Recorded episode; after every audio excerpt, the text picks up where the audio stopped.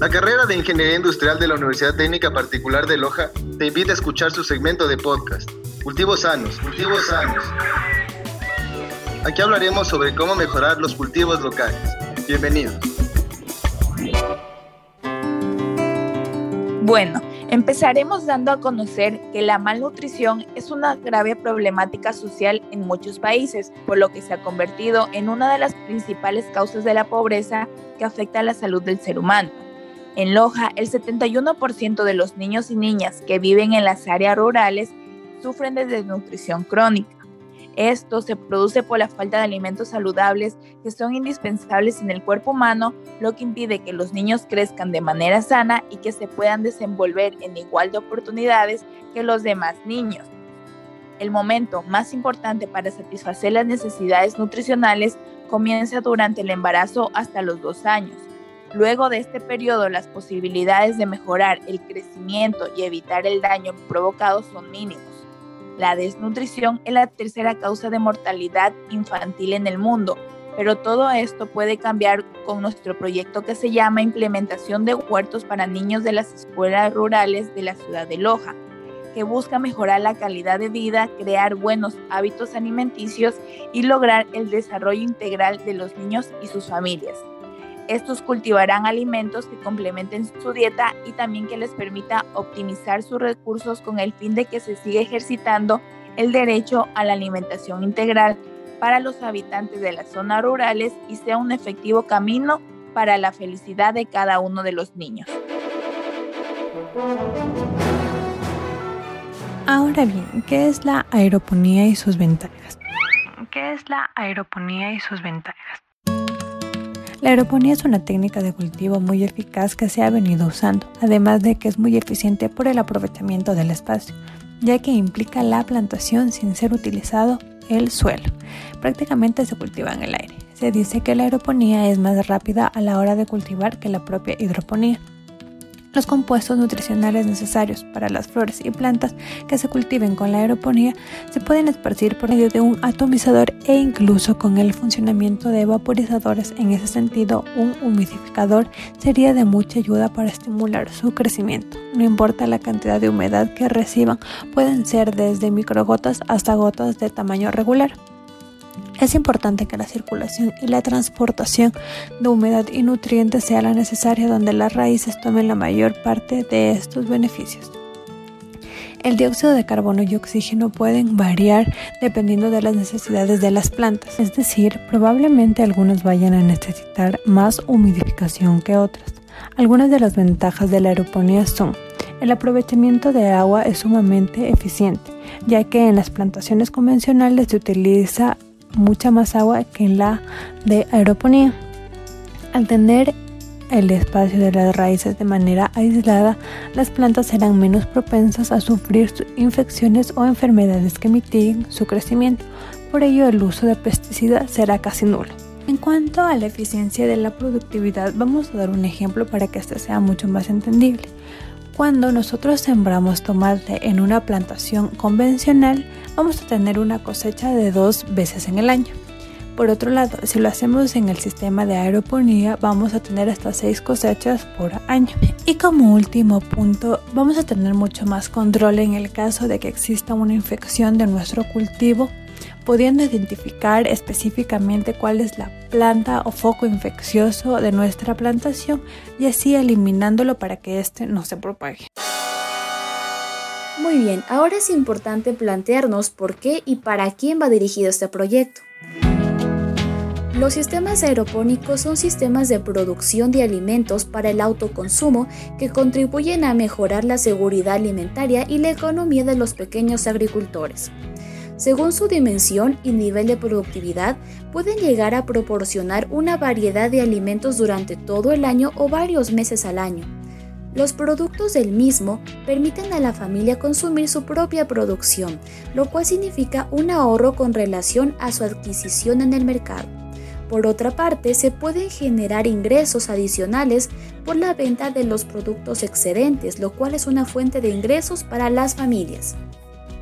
Esto es muy interesante y además estos sistemas agrícolas suelen ser dirigidos principalmente para las familias que habitan en comunidades rurales, cuyo espacio de cultivo cuentan con las características de tamaño, estructura y función.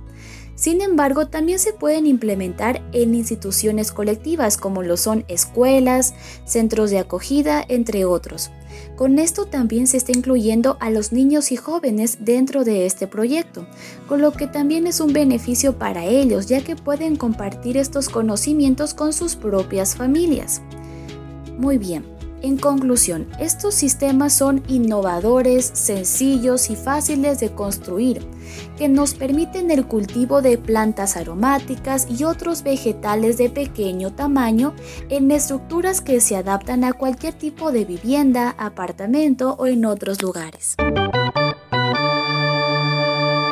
Pero esto no tiene fin aquí. La verdad es que aún somos capaces de prolongar la última palabra y ponerle solución a esto. Pero si necesitamos que sea funcional, ¿cómo podemos mejorarlo? Nuestro principal problema son los altos costos que genera implementar este sistema de abastecimiento personal. Se investigó muchísimos puntos sobre posibles soluciones acerca de otros sistemas. Se pudo elegir otro sistema de cultivo como el más adecuado para este proyecto, pero al ver que el factor costos no variaba mucho con respecto al o a los otros, se optó por elegir el que tenga mayor funcionabilidad.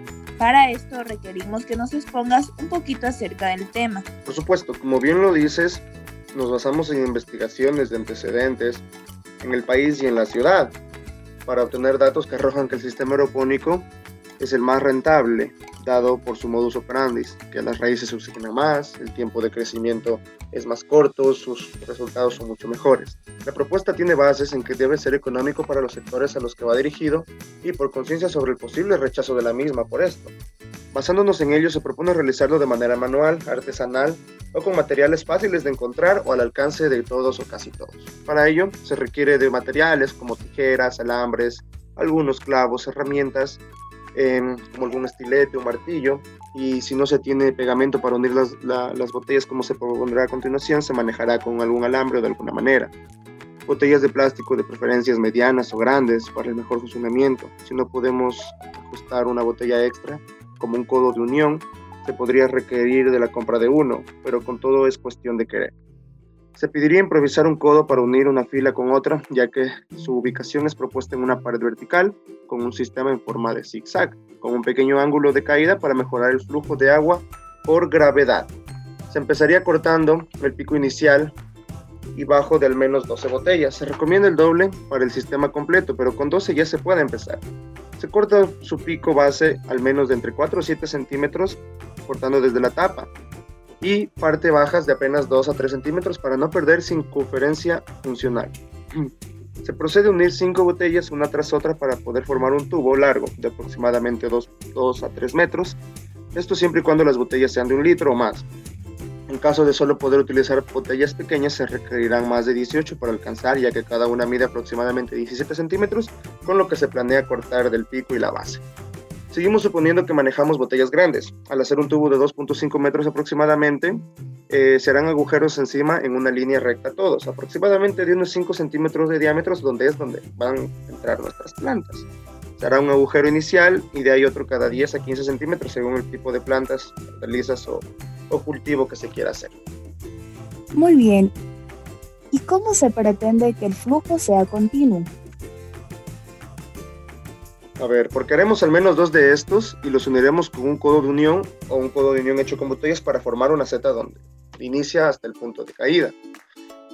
La parte inicial de la tubería se lo pondrá casi recto con una inclinación breve para que el agua fluya por gravedad, así como cuando cae y no se estanque. Y luego se pondrá un codo para unirlo con el segundo tubo que va a iniciar desde el punto final hasta el punto inicial, pero de la zona baja. Del mismo modo, así contamos un flujo continuo de manera de zigzag.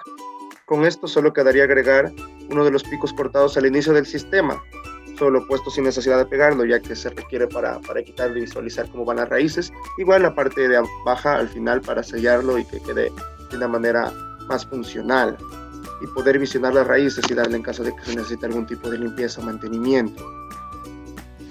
Hablaba sobre unir las botellas. ¿Cómo es ese asunto? Es un tema de facilidades, la verdad. Tenemos que hacer lo posible para unirlos, de manera que se selle como si fuera una tubería, ¿no? Y esto se puede lograr con un pegamento como silicona, goma caliente o algún otro, ¿no? Pero en caso de no tener, recomendaría calentar un clavo muy fino y hacer puntos huecos en las bases donde se vayan a unir, así para poder coserlas con una doble o triple fila de hilo, yo que sé, o con alambre de hilo. Eh, o alambre grueso, como antes se arreglaban las sillas de plástico rotas, para, para buscar la manera de unión y, lograr tener una tubería hecha artesanalmente y más no tener que invertir en eso. De igual manera, esto solo es para poder unirlas y aprovechar el espacio máximo y arrojar agua manualmente o por lluvia, como se refiere, ¿no? Esto para que se quede de un solo lado y más bien hidraten todas las raíces. Me parece muy bien. ¿Y esto cómo quedaría ya en una pared listo para funcionar? Pues recomendaría una instalación muy manual, ¿no? Donde se claven al menos entre cinco zonas céntricas de inicio y fin eh, la tubería hacia la pared eh, y con otro clavo un poco más grande se podría hacer una base poniendo simplemente uno tras otro y siguiendo donde se vaya a sentar la, la tubería de, de, las botellas de plástico que no se caiga. O a su vez se clava puntos estratégicos en la pared y se la amarra con una soguilla o una combinación de ambas entre soguilla y, y, los clavos porque se requiere que soporte el peso de una planta y de la posible flujo de agua que se tenga. Entonces no es muy, no es muy demandante con respecto a una estructura fija. Eh, este sistema, si se lo adecua bien, puede ser muy resistente, al menos para el funcionamiento y para poder sembrar y generar productos orgánicos para evitar algunos de los principales problemas de hoy en día, que ya se habló sobre la desnutrición, los números son de tener miedo.